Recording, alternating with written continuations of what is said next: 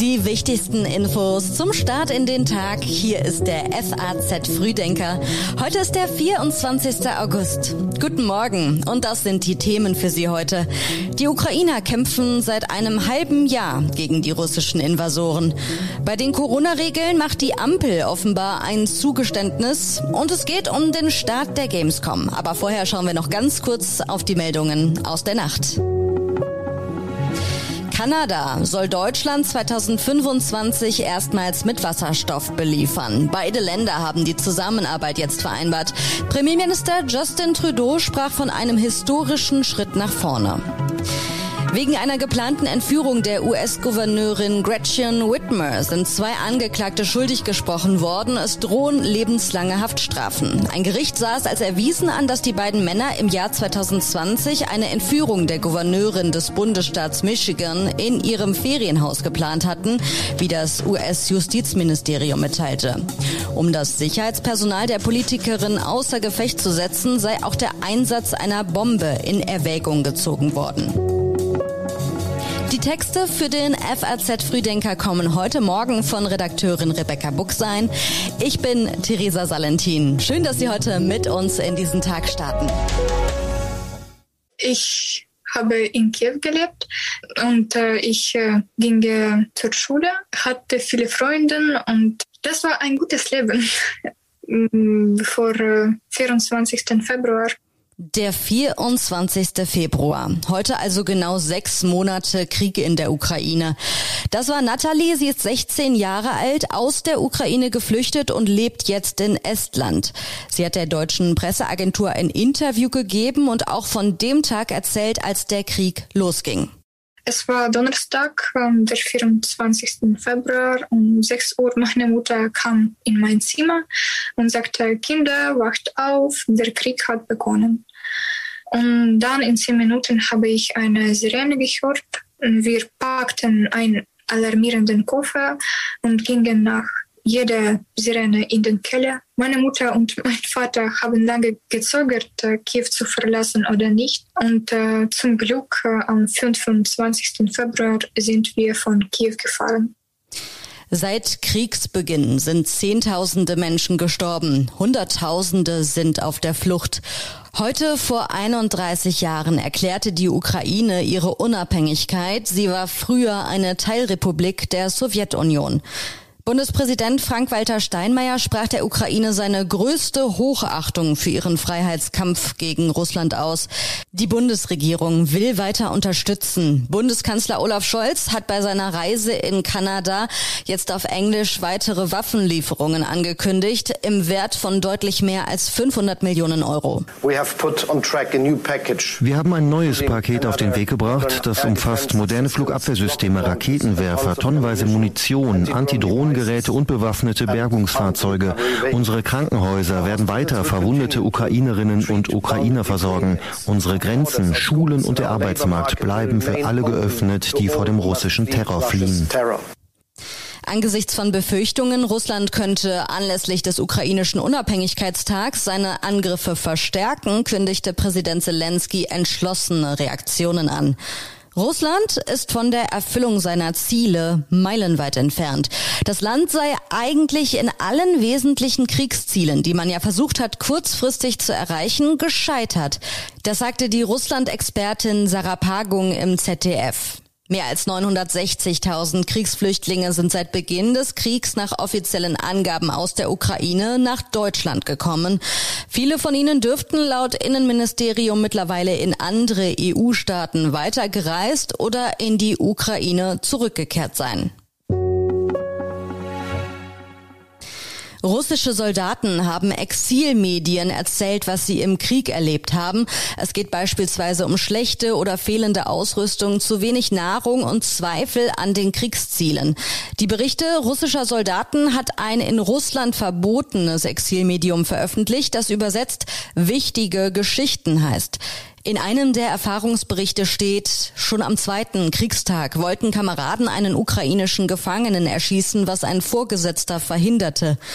Als seine Einheit einen Monat später von Kälte, Hunger und Artilleriebeschuss geschwächt vom Mikolajiv lag, vergingen sich manche an Ukrainern. Zitat, Unseren Gefangenen haben sie die Finger und die Genitalien abgeschnitten, berichtete ein Soldat. Die Vorschläge für das neue Corona-Infektionsschutzgesetz haben in den vergangenen Wochen für viel Kritik gesorgt. Jetzt hat sich die Ampel offenbar in einem Punkt dem Druck der Länder gebeugt und das war einer der am stärksten kritisierten Punkte des Gesetzentwurfs. Die Maskenpflicht in Innenräumen sollte für Menschen entfallen, die vollständig geimpft sind und deren letzte Impfung weniger als drei Monate zurückliegt. Dieser Punkt wurde jetzt nach Angaben vom Redaktionsnetzwerk Deutschland aufgeweicht. Die Länder müssen die Regelung nicht zwingend umsetzen. Die Kann-Ausnahme soll demnach auch im Fall von genesenen Menschen gelten, berichtet das Redaktionsnetzwerk Deutschland unter Berufung auf Koalitionskreise. Eine zwingende Ausnahme von der Maskenpflicht soll es weiterhin nur dann geben, wenn eine Person frisch getestet ist.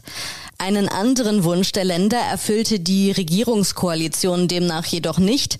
Sie hatten um konkrete Parameter für das Inkrafttreten bestimmter Schutzkonzepte gebeten. Das Bundeskabinett soll heute grünes Licht für den Entwurf zu den Corona-Maßnahmen für Herbst und Winter geben. Das Infektionsschutzgesetz muss dann noch durch den Bundestag und Bundesrat. Deutschland gilt als Geldwäscheparadies. Finanzminister Christian Lindner will daher der Spur des Geldes folgen zum Kampf gegen Kriminelle. Die Aufsicht beim Thema Geldwäsche ist in Deutschland bisher zersplittert. Der Bundesfinanzminister will das ändern und eine neue Bundesbehörde mit 1000 Mitarbeitern gründen. Es geht um drei Eckpfeiler. Der erste soll ein neues Bundesfinanzkriminalamt sein, das illegale Finanzflüsse aufklären soll. Die Zentralstelle für Finanztransaktionsuntersuchungen soll als zweiter Eckpfeiler mit Hilfe von Computerprogrammen aus den Verdachtsmeldungen Fälle herausfiltern. Dritter Pfeiler soll schließlich eine koordinierende Zentralstelle für die Aufsicht über den Nichtfinanzsektor sein. Dazu zählen zum Beispiel die Immobilienwirtschaft, Autohandel und die Glücksspielbranche. Branche. Der Finanzminister gibt heute eine Pressekonferenz zu dem Thema. Wir wollen das Kita-Qualitätsgesetz auf den Weg bringen, eine Weiterentwicklung des Gesetzes, was wir schon haben und ein wichtiger Zwischenschritt zu nationalen Qualitätsstandards in den Kitas. Das sagte Bundesfamilienministerin Lisa Paus im Interview mit der deutschen Presseagentur. Das Kita-Qualitätsgesetz knüpft an das gute Kita-Gesetz an, das zum Jahresende ausläuft. Die Bundesländer sollen damit in den kommenden zwei Jahren knapp vier Milliarden Euro bekommen. Das sieht ein Referentenentwurf vor, über den die deutsche Presseagentur berichtet. Das Gesetz soll heute vom Bundeskabinett verabschiedet werden.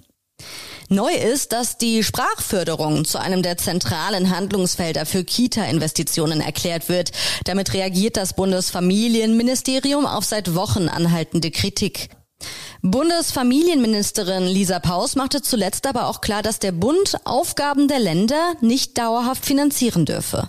Die Sprachförderung in den Kitas sei ganz, ganz entscheidend, sagte Paus. Was man in den ersten Kinderjahren mitnimmt, ja, davon profitiert man hinterher oder umgekehrt, wenn das nicht passiert, dann haben wir in der Folge eben weiter Schwierigkeiten. Und deswegen ist es so wichtig, dass Sprachförderung auch ein Qualitätsmerkmal in dem Kita-Qualitätsgesetz ist. Nach zwei Jahren Pause strömen jetzt wieder Gamer nach Köln, um Spiele zu testen. Menschen, die reihenweise vor Bildschirmen sitzen und zocken. Diese Bilder von der Gamescom gab es zuletzt 2019 und jetzt kehrt die Spielemesse als digital-analoges Misch-Event nach Köln zurück. Die Euphorie hält sich aber in Grenzen. Die Ticketverkäufe kamen bis zuletzt nicht richtig in Schwung. Namenhafte Größen wie Electronic Arts, Nintendo, Sony PlayStation und Rockstar Games haben abgesagt. Insgesamt sind vom 24. bis zum 28. August mehr als 1000 internationale Aussteller dabei. Die Messe will der Gaming-Gemeinschaft ein Festival-Feeling bieten. Und Fans dürfte es freuen, dass anders als bei früheren Gamescoms stundenlanges Anstehen vor den beliebtesten Spieleständen vermutlich nicht nötig sein wird. 59 Prozent der Deutschen zwischen 6 und 69 Jahren spielen Videospiele, heißt es vom Bundesverband der Videospielbranche Game. Und jetzt gibt es noch einige Empfehlungen aus unserer Redaktion für Sie. Die finden Sie alle online auf faz.net. In Politik geht es um die FBI-Durchsuchungen in Florida. Der Artikel heißt wohl mehr als 300 Verschlusssachen durch Trump entwendet. In Gesellschaft heißt es, Aktivisten kleben sich an Sixtinischer Madonna fest. Und in Technik klären wir die Frage, was könnte statt Öl oder Gas künftig das Haus erwärmen? Eine neue Folge FAZ Frühdenker gibt es dann morgen früh wieder ab 6 Uhr und ich wünsche Ihnen jetzt noch einen schönen und entspannten Start in den Tag.